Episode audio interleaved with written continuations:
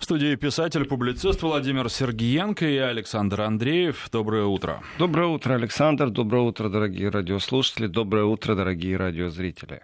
Ну что, одна из последних новостей, базирующаяся в Швейцарии компания Allseas, которая занимается укладкой труб для трубопровода «Северный поток-2», уведомила о приостановке работ. Причина в том, что в компании испугались американских санкций. Новость далеко не единственная, которая посвящена «Северному потоку» и американскому неприятию этого проекта и попыткам любой ценой его остановить. Получается, Европа боится, с одной стороны, Америки, с другой стороны, Европа точно так же боится остаться без газа или с дорогим сжиженным газом из США.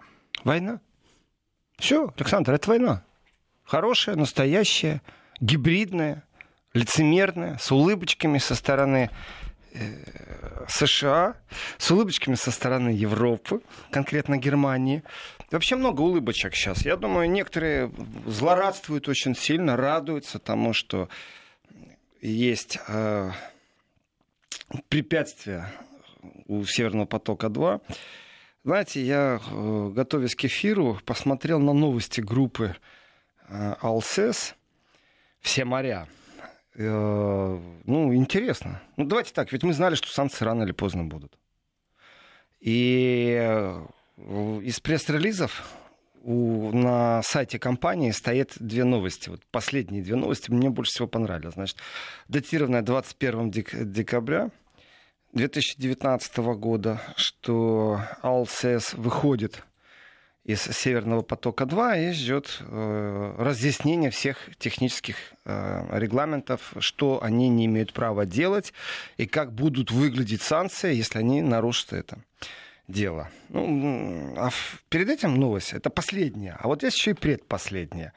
Датирована 14 октября. То есть у них редко что-то происходит такое, о чем стоит поговорить. Новый 24-часовой рекорд для укладки Северного потока-2. И дальше всего лишь навсего очень, очень короткое сообщение и такие две фотографии. На этих фотографиях виден коллектив. Коллектив, э, судя по всему, судно трубоукладчика где руки подняты вверх, ну, знаете, как гол забили наши, и ура! Вот, вот такая вот фотография. И написано, что за 24 часа проложили 5 километров 48-дюймовой трубы. Я подумал, вот они, стахановцы, настоящие, швейцарские стахановцы. А, это, конечно, было бы все смешно, но вы понимаете, да, ожидали санкций и работали 24 часа. Какие профсоюзы? Вы о чем? Какие права человека или защита пролетариата? Двойные, тройные ставки. И, конечно же, Швейцария, э, Германия, Италия. Итальянская же фирма тоже трубоукладчица. Ну, давайте тоже так логически подумаем. Вот, вот если бы я знал, что сейчас, зайдя в магазин, э, я куплю макароны, например, а э, какой-нибудь... Э, хулиганствующий, очень сильный человек, когда я выйду из магазина, скажет, макароны вредны твоему здоровью, отнимет у меня их просто. Или скажет, «Э, попробуешь в кастрюлю поставить, побьем. Отнимем кастрюлю сразу же.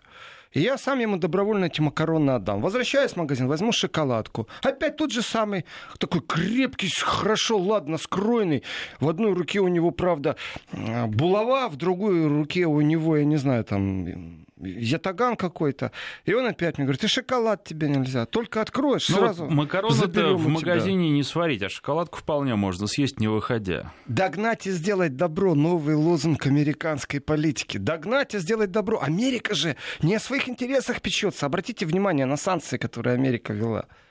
Она печется о безопасности Европы. Наконец-то Америка открыто заявляет, что она считает, что в Европейском Союзе нету нормальных, адекватных людей, которые в состоянии сами оценить угрозы, которые им пришлось Слушайте, в 2020 а... году иметь. В Америке вообще с этим в последнее время проблемы, потому что вот по средам с Дмитрием Дробнинским обсуждаем то, что американские э, демократы считают, что в Америке нет нормальных избирателей, которые проголосуют, поэтому вообще все вопросы президентства нужно решить, в том числе президентство Трампа, до выборов. Э, то есть вообще не внутри, везде враги. Ну, я насчет американского электората мало что знаю, честно говорю. И, исходя из того, что Земля плоская, нету той Америки. Э, вот. Но исходя из правды жизни, э, Америка есть, и она объявила войну.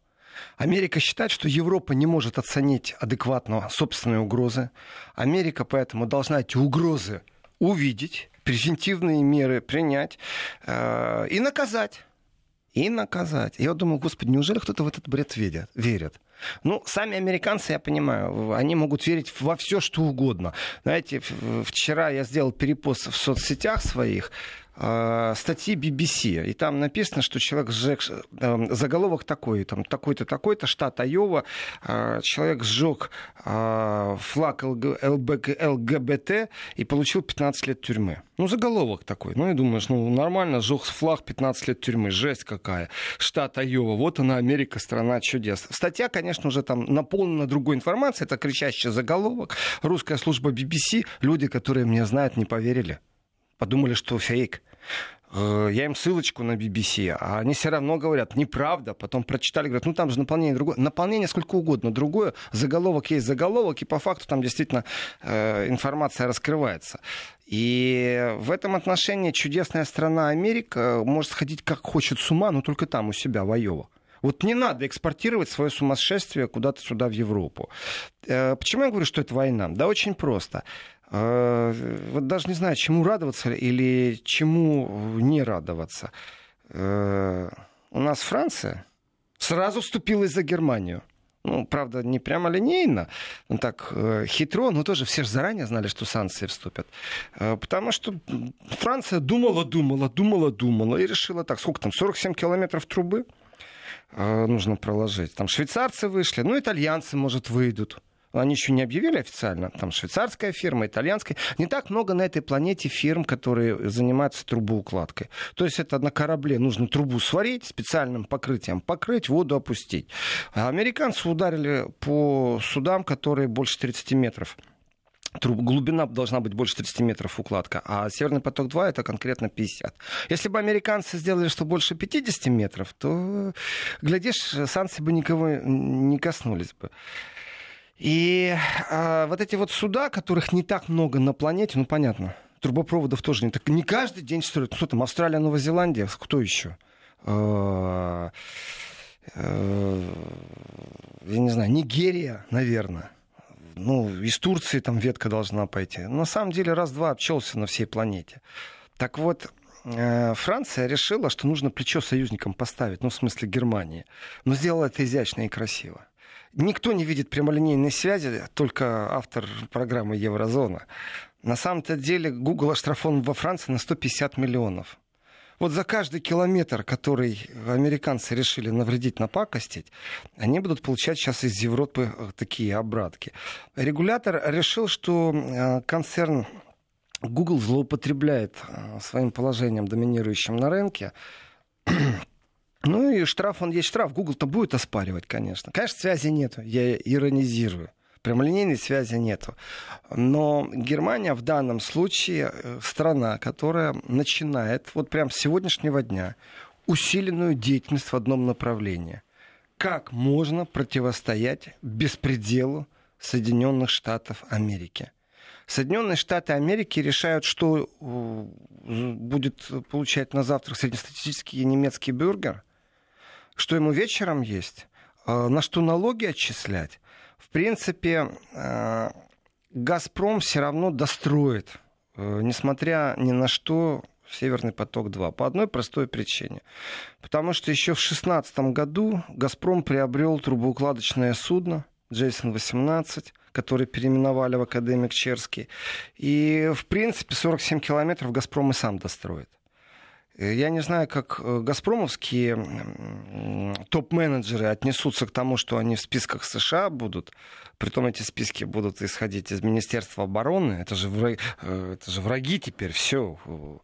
И э, сами суда, которые могут конфисковать и заморозить на территории США, в принципе, известно было э, все меры, которые произойдут. И АЛСЕС, конечно же, имеет суда там непосредственно, которые береговая охрана США может задержать в любой момент. У них действительно есть и объекты недвижимости, и счета. Э, в этом отношении то, что они приостановили деятельность, это было запланировано, безусловно. Я не вижу никакого другого развития сценария.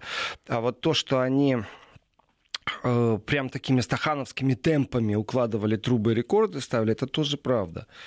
47 э, километров, ну, задержка будет. Ну, на сколько? На неделю, на две? Ну, на месяц. Ну, все равно этот трубопровод будет стоять. Другое дело, как Соединенные Штаты Америки сейчас будут реагировать на другие вещи. А, в принципе, изменился очень сильно политический ландшафт в Европе. А, взаимоотношения между партнерами, они ну, трещат по швам, это уже вчера мы говорили. Сегодня можно говорить, что их нет. А, что может в ответ сделать Германия? Ну, так по-хорошему. Конечно же, можно подать иск в ВТО. Это очень даже нечестно все, что делает США. Но этот иск, опять же, он будет сколько? Год рассматриваться? Два, три, десять. Спор Это между... долго и малоэффективно. Ну, да, спор между Боингом и Airbus 10 лет. Хотя нет, почему? Это же эффективно. Я рассказывал, повторю для тех, кто в среду не слышал, очень коротко предысторию. Впервые в истории э, Всемирной торговой организации арбитраж принял неимоверное решение взыскать там в пользу одной из сторон 7,5 миллиардов. Это огромные деньги, 7,5 миллиардов долларов. Спор между Боингом и Airbus. Смысл сводится вот к чему, что субсидии, которые Европа направляла на европейское самолетостроение, а, способствовали тому, что нечестная конкуренция была между Боингом и Airbus. И вот эту вот нечестность конкуренции признал, э, признали ВТО. И, в принципе, беспрецедентно высокий, конечно, зашкаливающий э, вот этот вот иск на 7,5 миллиардов дает право того, что США имеет право 100% а, обложить пошлины самолеты из Европы. Вот как интересно. А тем временем конвейер, главный конвейер Боинга стоит сейчас. А, есть И, конечно, такое... все это никак не связано. Ну, конечно, конечно, но есть такое мнение, что рынок переполнен. Ну, невозможно каждый день новый самолет покупать, новые рынки осваивать. Не, ну там другие там проблемы. Много... Там это связано с боинговскими Максами, которые падали и падали, и в и итоге все-таки... На да. самом деле и будут падать. Нет, ну пока их все-таки... Дело не в том, что Боинг там стоит или не стоит. Дело в том, что в этой войне между Боингом и Airbus, ну давайте так, тоже где-то хитрило какое-то государство или два государства, там Европейский Союз, главные вкладчики в Airbus, Германия, Франция, хитрили, субсидировали. А вы что думаете, США не хитрит? Именно это суд и рассматривал. Потому что Боинг получал другие заказы на изготовление двигателей, на разработку двигателей. Боинг имеет госзаказов в США огромное количество. Все, что связано с космической отраслью, что, Маск разрабатывает? Нет, конечно, Боинг разрабатывает. И хитрость ах, мы вот открыто помогаем своему самолетостроению, а американцы-то не открыто, они хитро помогают, они опять обскакали всех. Но интересно не в этом. Если вы считаете, что Боинг конкурирует и проигрывает, потому что есть субсидии.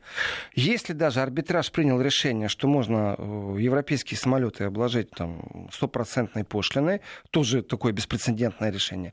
Если можно наложить пошлину на сумму 7,5 миллиардов долларов, это все так звучит красиво. Только сделайте это. Знаете, Александр, что американцы сделали? Mm-hmm. Они ввели дополнительные пошлины, они на Боинг, кстати, не на Боинг, как говорился, на Airbus, они ввели пошлины всего лишь навсего там 10%. Не 100, как им предложила в этого, 10. Они думаете, такие добренькие? Не, они доведут до 25%. Но дело в том, что рынок наполнен. Не надо сегодня свежие самолеты покупать из Европы, там, американским авиаперевозчикам.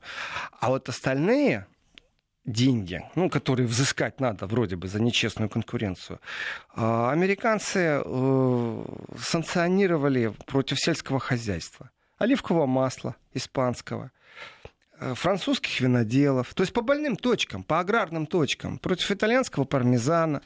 Э, в принципе, в принципе, если посмотреть то, что произошло, значит, самолеты между собой разругались. Ну, кто там из них лучше, кто там дешевле, кто, у кого гарантия качества поинтересней. А американцы решили, что они создадут просто дополнительное социальное напряжение э, в Европе. Игры вот этого уровня — это не игры партнеров и друзей. Это жесткая, беспрецедентная позиция, которую можно назвать с точки зрения войны, экономической, конечно же, это война. Это даже не протекционизм, это открытая война. То, что... А вот да. вы говорите, а были ли вообще когда-нибудь партнеры и друзья? Может быть, просто э, ситуация были. была... Были. Ситуация была другая, и поэтому она вынуждала действовать по-другому, и был Советский Союз, который пугал и тех, и других. А сейчас Советского Союза нет, Россия не пугает. И вот они начали... Э, во-первых, такие отношения Александра были, план Маршала, вспомните. Конечно, это же были настоящие партнерские отношения. План Маршала восстановления экономики Германии. И по-другому это не назовешь. Но это было в пику Советскому Союзу. Ну вот в том-то и дело, а сейчас, да. А Тут... сейчас интересы не совпадали. В пику, да, сейчас не в пику, а сейчас э, наоборот, все, что нужно максимально навредить э, улучшению экономических взаимоотношений между Германией и Россией, вот это делается. Притом, давайте так, американский посол в Германии, но он же всех предупреждал, что санкции будут. То есть европейцы прекрасно знали, что рано или поздно эти санкции будут. Вот это... А вот это, кстати, странная история. Американцы себя ведут вообще в последнее время довольно странно. Зачем они предупреждают? Могли бы делать. Они надеялись, что они смогут все-таки продать продавить? И э, обойтись без санкций? Письма страха, письма угрозы, которые расшила американский посол по немецким фирмам, предупредительные. Давайте так, ну, вот с точки зрения сегодняшнего дня, когда он их рассылал, это было неприятно, виск стоял сумасшедший. Ну, он ведет себя вообще там отвратительно. Э, там есть понятие, я думаю, просто взгляда, как вассал э, и восприятие одной из стран европейских как вассального государства. Но тем не менее, давайте так с сегодняшнего дня скажем, а это порядочно предупредить. Мы завтра тебя накажем. Сегодня предупреждаем. Добровольно руки забери. А да, Европа такая глухая, знаете. Ладно, порядочно. Американцы, ну, чтобы вели себя порядочно. Ну, конечно, они же предупредили, что санкции ведут. Предупредили. Они еще два года назад предупредили, что они санкции ведут. Они очень нерасторопны, знаете. Они вот... еще и Саддам Хусейн тоже предупреждали. А, если честно, если честно, а, я даже не знаю правильного русского слова. Если радиослушатели помогут, буду благодарен а, понты.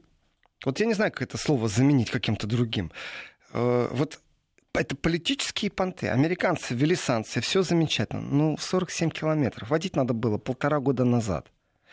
А, сегодня это уже не существенная задержка. Сегодня э, действительно «Газпром» сможет своим судном эти 47 километров проложить. Это ничего страшного не произойдет. Это не будет никаких нарушений. И, в принципе, э, красивый такой жест. Да мы Европу пугаем. Мне кажется, что эти санкции не имеют отношения к России на самом-то деле. Европа последнее время устами Макрона несколько раз заявляла о том, что она не нуждается в услугах Америки. Ни по безопасности, ни экономических.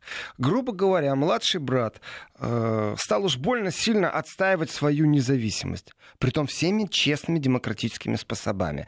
Но когда кто-то отстаивает свою независимость, то тут уже демократия не пахнет. Поэтому поучение, которое сейчас происходит, поучайте своих поучат, оно не к России имеет отношение. С Россией все понятно. А вот Европа, которая не очень понимает, как себя вести с Трампом и США, э, в принципе, давайте с точки зрения США посмотрим. Какой великолепный у нас президент. Я сейчас говорю, как будто я вот в Америке. Он отстаивает наши интересы. Он плевать хотел на Европу. Как он давит красиво, посмотрите. Он даже через Министерство обороны вводит санкции, чтобы еще в этом году произошло все. Вот это мужик, вот это парень. Сейчас мы наш американский газ будем дорого продавать в Европу. Ага, размечтались ребята. Будете, будете, обязательно будете. Конечно, сейчас все застыли в ожидании э, очень интересного шага. Э, один из тех, кто должен принять волевое решение, это канцлер Германии. Вот сколько я иронизирую насчет канцлера Германии, критикую канцлера Германии, фрау доктор Ангелу Меркель, но э, другого человека сейчас нет, кто должен принять политическое решение. И у нее все создано для того, чтобы это решение было действительно суверенным. Ну, а вот хочется сказать, ей-то что? Она, во-первых, уходит скоро, во-вторых, она имеет возможность уйти не то чтобы громко ну, ну, не совсем хлопнув скоро. дверью. ну не совсем скоро. А просто громко хлопнув, оставив очень яркий след в истории, приняв вполне возможно историческое решение. Э, историческое решение, вот давайте пофантазируем на тему, какое фантастическое решение. Но прежде чем мы пофантазируем, хочу зачитать, к сожалению, не подписанное э, э, сообщение, то есть я не знаю, как вам обращаться, и даже не знаю откуда. Титан не продавать Airbus, а, не продавать Боингу, а только Airbus со скидкой. Замечательное предложение. Да нет, плохое предложение. Я тоже видел это сообщение. Вот э, вы посмотрите просто, как вела себя Европа, когда у нас были, ну, скажем так, маленькие партнерские разборки с Соединенными Штатами. Европа заступалась за Россию продавать и тем, и другим, но цену увеличить. Раз они дерутся... А, да, согласен, Александр. Конечно, наш Титан, но только подороже продавать. И Боингу, и Airbus все равно санкции ведут против Титана так на Титане заработаем.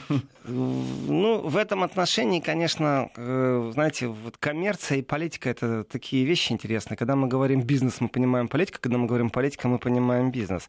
Э, в принципе, не пахнет изяществом внешняя политика США. Это сейчас такой абсолютно слон э, в порцелановой лавке.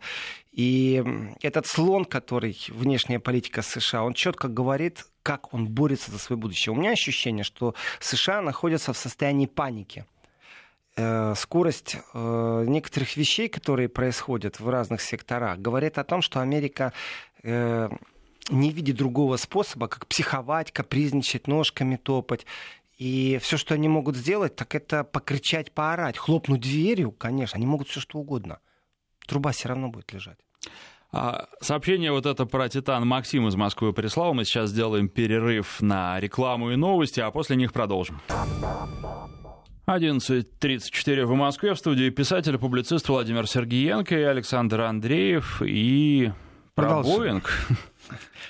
Боинг. Боинг это хороший пример того, как можно через ВТО приходить к какому-то согласию. То есть арбитраж Всемирной торговой организации для этого и существует. Вот вступил в эту организацию, вот и пользуйся ей. И пользоваться это значит, что в случае, если нечестно, недобросовестная конкуренция, то пусть это рассматривает вроде бы как независимая сторона. Я вообще не симпатизирую ВТО ни разу. Вот этой организации невозможно симпатизировать. Но лучше-то никто не придумал. Э, потому что тогда точные суды занимаются арбитражем. И э, высший суд лондонский, стокгольмский, знаете, швейцарский, как Украина сейчас троллила везде «Газпром», э, подавая в суды. В этом отношении ВТО не идеально, но другой не придумали. Вы знаете, карательные меры, которые США вела против Германии, говорит о многом. Именно карательные меры, по-другому я не могу сказать. У меня есть большой антикомплимент немецким дипломатам и немецким лоббистам.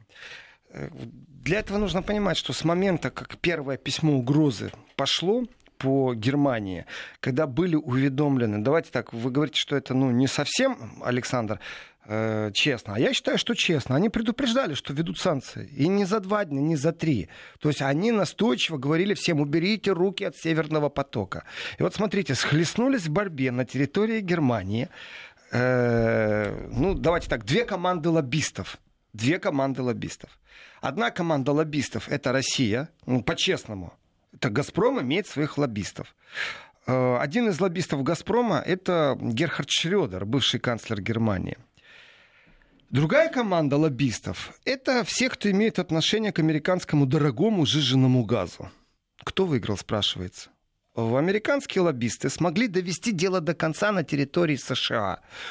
Они смогли ввести, действительно провести сделать так, чтобы было затруднено максимально. С чего они начали? Они начали с элементарной вони. Они развонялись так, что это было невозможно. Развонялись именно в медийном пространстве. Вот эти письма угрозы, которые рассылал э, посол США, конечно же, это установка и прежде всего установка для лоббистов. Лоббисты США имеют влияние и на Сенат, и на что угодно. Э, молодцы, но только они у себя на территории действуют. Они не смогли противостоять лоббистам из России. И того, я считаю, абсолютно в этой лоббистской игре победил, конечно же, «Газпром». Уж больно поздно вводят эти санкции. Теперь смотрим дальше. Есть лоббисты Германии. Лоббисты Германии — это те, кто в США, Э, потому что в России зачем что-то лоббировать? Все, с «Газпромом все хорошо. Которые в США отстаивают интересы Германии. И вот здесь вот, конечно же, антикомплимент всем лоббистам из Германии. Ребята, уважаемый министр иностранных дел Германии, канцлер Германии, э, Хайка Мас, Ангела Меркель, Пересмотрите, пожалуйста, ваших сотрудников, которые работают в США. Они не справились с поставленной задачей, абсолютно не справились они не смогли отстоять интересы Федеративной Республики Германии, и зная, что будут введены санкции, они не смогли ничего сделать, чтобы эти санкции не были введены. Все, что они смогли сделать, это оттянуть момент введения санкций вот, вот до сегодняшнего дня вот эта оттяжка, она может быть решающая, является решающей, ну, чтобы не повлиять на строительство Северного потока-2. А вот с точки зрения суверенности государства и интересов ФРГ, Меркель сейчас находится в очень такой интересной позиции. Если она промолчит, ноль уважения к ней внутри страны в ноль уважения к ней внутри парламента, ноль уважения к ней в ее же партии. Хотя она сложила там полномочия как генеральный секретарь. Она не лидер партии, только лидер государства. Так вот, э, с точки зрения любого сейчас политика, любого обывателя, Меркель должна не кулаком по столу стукнуть, а продемонстрировать действительно неимоверную выдержку и найти путь, э, в котором она и лицо сохранит, и в то же время будет защищать интересы Федеративной Республики Германии. На самом деле это нелегко. ВТО, э, которое присудила там что-то в пользу Боинга, все замечательно. Но это 10 лет все длилось. Это история очень такая медленная, нудная, и через 10 лет мало кого будет интересовать сегодняшний день с точки зрения введения американцами санкций против европейских фирм, ну, любых фирм, которые строят Северный поток-2. Соответственно, нужно здесь и сейчас принимать решение. Э, что может сделать Меркель? Ведь этот шаг не просто связан с политической волей. Берем калькулятор в руки, берем счеты в руки, начинаем просто считать, что может Америка еще плохого сделать Германии. Ну давайте так, Германия попробует сейчас рыпнуться, там влево, вправо, знаете, там один раз влево, один раз вправо, так уже ламбаду танцуют. Вот э, что сейчас Германия на, должна начать танцевать?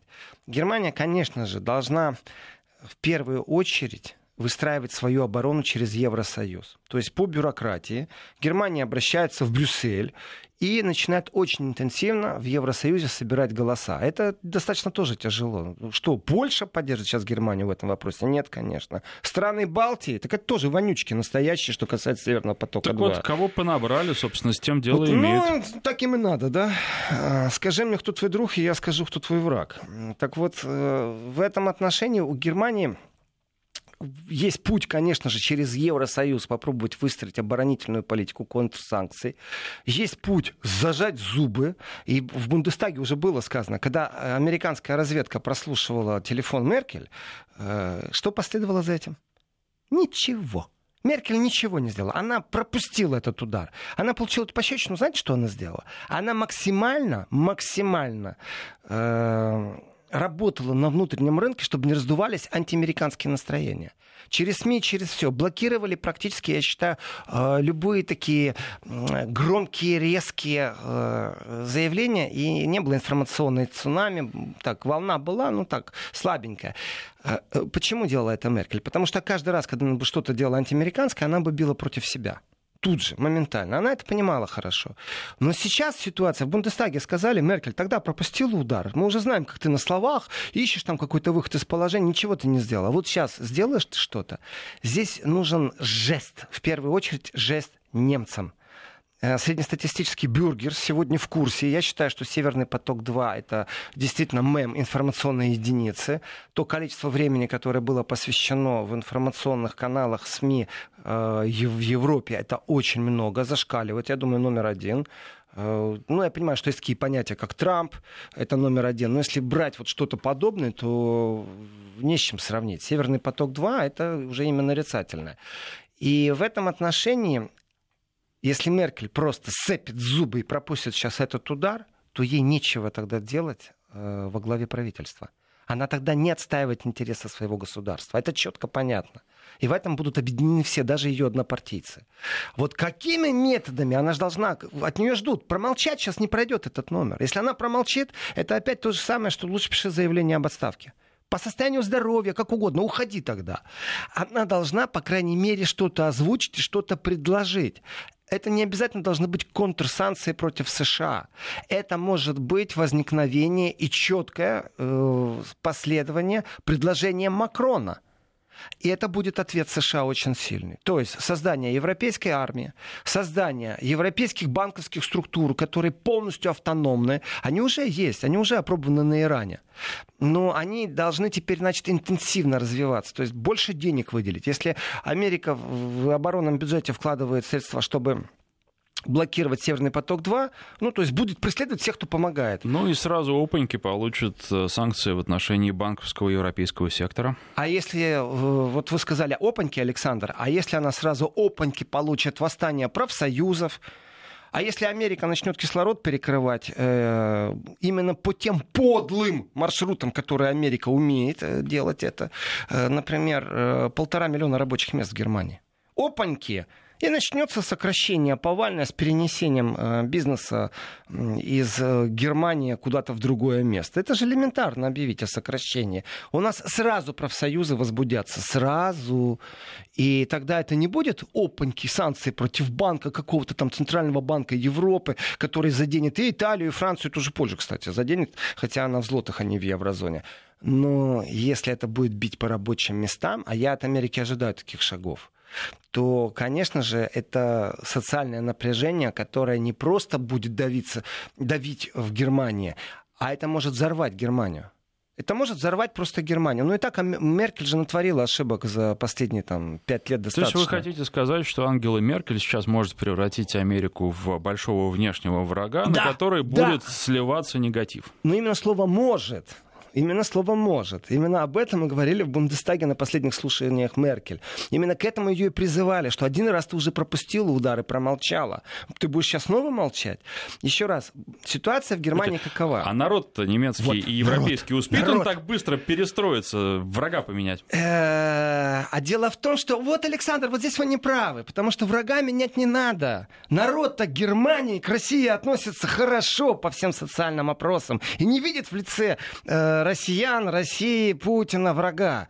Они видят на первом месте врага в лице США, поэтому не надо менять врага. Вот Просто я, нужно теперь я думаю, набраться. что те э, россияне, которые последнее время пересекали немецкую границу, с вами не согласятся. Вроде бы вот эти вот таможенники, которые там сидят на пограничных пунктах, они обычные люди, обычные немцы, но любви к россиянам они не проявляют. Ну, Александр, я не согласен с вами, это какие-то единичные жалобы. Это не поверю я. Вы знаете, я, я границу пересекаю иногда в неделю по три раза. По четыре бывает. Бывает больше. Э, нету какого-то спецотношения к русскоговорящим. Честное слово, нету. И на работу таможников, так э, давайте чуть-чуть от политики отойдем к человеческому.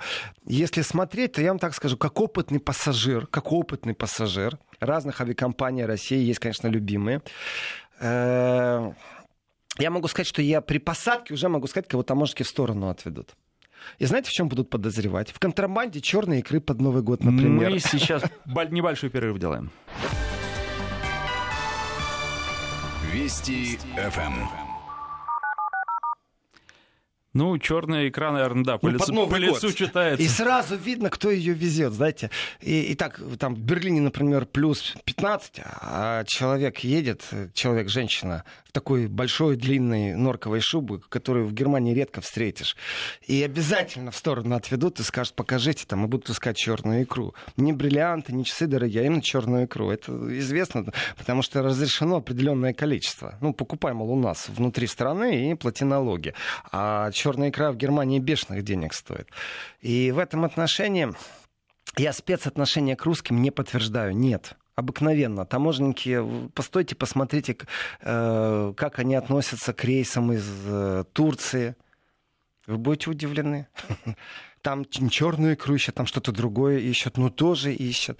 И вы знаете, тоже простой человек, вот видно иногда, э, вот идет ну, не богато одет человек, скажем так. И тоже можно идентифицировать, богато одет человек, не богато. Видно это по изношенности куртки, например, или еще как-то. И э, специфика, например, ногти желтые, это значит самокрутки курят. Ну, элементарная вещь. Если вы меня спросите, откуда я знаю, я знаю это из уст таможенника. Обязательно везет контрабанду сигарет. Ну, дополнительный блок пробует. Ну, сэкономить этих там 20 евро он пробует, потому что есть ограничения на ввоз э, сигаретных изделий. И э, вот у таможника работа такой. Он говорит, я бы хотел пропустить, но везде камеры стоят. Меня потом спросят, почему вот я его не остановил. Плюс не забываем, что чемоданы все просвечиваются, поэтому лишний блок сразу виден. В общем, э, спецотношения я скажу только к, к одному рейсу, очень специфическому. Это когда прилетают китайцы. Я не знаю, с чем это связано, но не дай бог приземлиться в тот момент, когда приземляется самолет из Китая. Э, прохождение границы удлиняется сразу. Придется там не 20 минут стоять, часа полтора у вас будет занимать. Очередь будет огромная. С чем это связано? Не знаю, но какое-то спецотношение китайцам есть. Может быть, это связано всего лишь с тем, что они долго рассматривают фотографию в паспорте и лицо человека, потому что не привыкшие сравнивать эти вещи.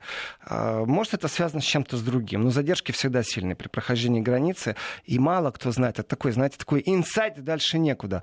Э, если вы будете смотреть на прилеты, главное вот посмотрите, не когда вы там берете билет, цены одинаковые, а на время прилета. Если перед вами прилетел китайский самолет, часа полтора прохождения границ. По крайней мере, в Берлине, во Франкфурте так. Э, вернемся к Северному потоку и к немцам. Э, и вот наша уважаемая госпожа доктор Фрау Менкель. Э, давайте так, она ну, функционер, она сильный опытный игрок. Что она может сделать? Конечно же, сейчас консультации на полном уровне. Я считаю, что немецкие лоббисты в США полностью провально проработали. Надо полностью дипкорпус там менять. Они интересы Германии не смогли отстоять. Вот эта минимальная задержка.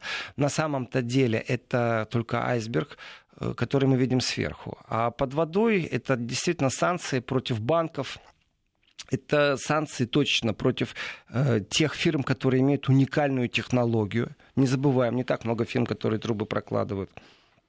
И сам факт того, что американцы больше переживают о Европе, чем сами европейцы, говорит о том, что это тенденция уже. С Ираном это был первый шаг, сейчас это второй шаг. Какой будет третий, мы не знаем.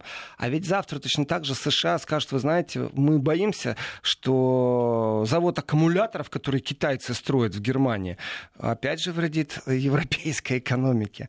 Европейская экономика будет зависеть от китайской, если вы построите этот завод. И ведут санкции против всех, кто поставляет там кобальт, например, или еще что-то. То есть есть инструмент, который четко виден.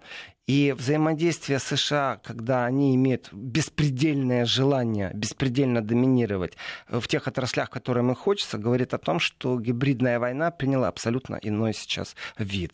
Это уже не шутки. И э, канцлер Германии, конечно же, прячась за плечами европейцев, ну, там, она поедет к своей бывшей министру обороны. Кстати, э, Урсула фон де Лейн, главный еврокомиссар, вы знаете, там такая штука произошла так, так, к слову я сейчас скажу. Она же, когда покидала Министерство обороны Германии, там был определенный скандальчик. Э, скандальчик заключался в том, что Министерство обороны как-то непонятно какие-то бешеные деньги дало какой-то айтишной компании э, э, за консультационные услуги. Ну и, понятно, парламент решил расследовать. Коррупция, не коррупция. Ну, там, 80 миллионов евро вроде бы маленькие деньги, а с другой стороны, ого-го какие. И для бюджета Германии с точки зрения войны, военного бюджета. Так вот, у Урсулы фон де Ляйен было пару мобильных телефонов, которые официальные. Ну, то есть министерские. Это не ее личный телефон, куда внуки звонят. Этот телефон принадлежит Министерству обороны, которым пользуется министр обороны. И вот странные вещи. Это официальный телефон. На этом официальном телефоне есть официальные смс -ки. Это не здрасте, во сколько ты обедаешь, а это э, согласование определенных контрактов. То есть это то же самое, что email перекидка. Это то же самое, что вы сертифицируете своей подписью, ставите какие-то накладные. То есть официальный телефон — это официальные переговоры. Так вот, вы представляете, там же расследование идет, есть комитет Бундестаге, который пробует выяснить, была это коррупция или не была, был это откат или нет в размере там десятков миллионов. То есть вдумайтесь, министр обороны, который подозревается в коррупции, становится главным комиссаром. Даже не дождались, пока он не будет, э, не закроет это дело по обвинению в коррупции. Так вот, с этого телефона исчезли все смс -ки. Его просто стерли. Кто же это сделал, спрашивается? В чьих интересах это сделали? Зеленые подняли не просто вой, это не просто скандал. Зеленые решили, что это уголовное деяние и обратились в прокуратуру. То есть по факту уничтожения данных, которые могли бы проявить или пролить след на обвинение в коррупции бывшего министра обороны, ныне действующего главного еврокомиссара. Так вот, бывший министр обороны, э, конечно же, конечно же, имеет абсолютно рабочий контакт с действующим канцлером Германии. Выстраивание сейчас взаимоотношений между Германией и Брюсселем, э, конечно же, будет сводиться к поиску моментов именно суверенной политики в будущем ошибки, которые были сейчас допущены, в том числе и допущение сведения санкций против европейских фирм, которые участвуют в Северном потоке-2, можно, и это типично будет для Меркель, сказать, так, мы учли ошибки, страницу закрыли, теперь мы сделаем все возможное, чтобы в будущем такого не произошло. И ни слова не будет о США никаких контрсанкций против США не будет. Но, по крайней мере, это хоть плохая мина при очень отвратительной игре будет. Вот так. Ну, хоть что-то. И вот здесь вот мы должны услышать четкое позиционирование, что канцлер Германии может предложить Европе в первую очередь, во вторую очередь Германии и в третью очередь странам, которые с Германией сегодня работают. Это не только Россия, это не только э, там, страны Евросоюза. Э, посмотрите на Африку, на некоторые страны. Так вот, задача у Меркель очень тяжела не окончательно не войти в состояние войны с Америкой, потому что войдут, получат удар ниже пояса. Э, именно сокращение рабочих мест, полтора миллиона рабочих мест в Германии зависит от американской экономики. И это будет уже настоящая война. Пока это у нас гибридная экономическая война, это будет уже настоящая, без каких-либо соблюдений приличия. В принципе, тогда можно выходить из НАТО, в принципе, тогда можно послов отзывать э, на консультации. И э, выстраивание определенной суверенной политики будущего в Евросоюзе, то, о чем говорит Макрон. Ведь в последнее время Макрон звучал один все время. Никто его не поддерживал, даже наоборот, его критиковали. Так вот, представьте себе заявление Меркель, ну, давайте ей дадим, там, вот сейчас Рождество, праздники, 24 числа в Европе, а, давайте дадим ей время, например, там, старый Новый Русский год. И услышим от нее, например, такую речь что да, Европейский Союз нуждается в полностью в собственной обороне. И мы направим теперь все усилия на то, чтобы создать собственную армию собственные войска, собственные самолеты, собственную противоракетную оборону, собственные... Не надо больше это делать совместно с НАТО и совместно с США.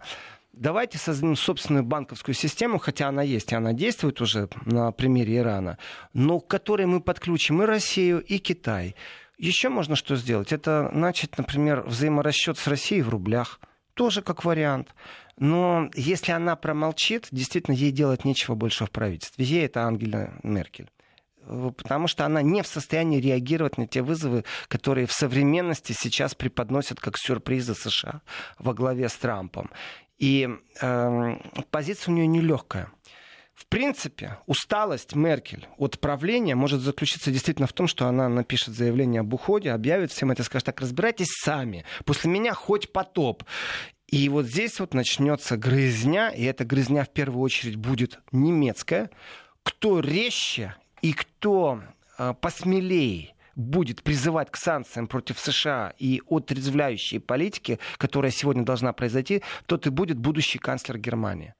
И тогда понятно, кто победит и внутри партийном, и э, внутри германском споре за место канцлера. Ну, из тех кандидатов, кто есть, не так много. Есть проамериканцы, фанаты проамериканской идеи, и есть абсолютные америкоскептики.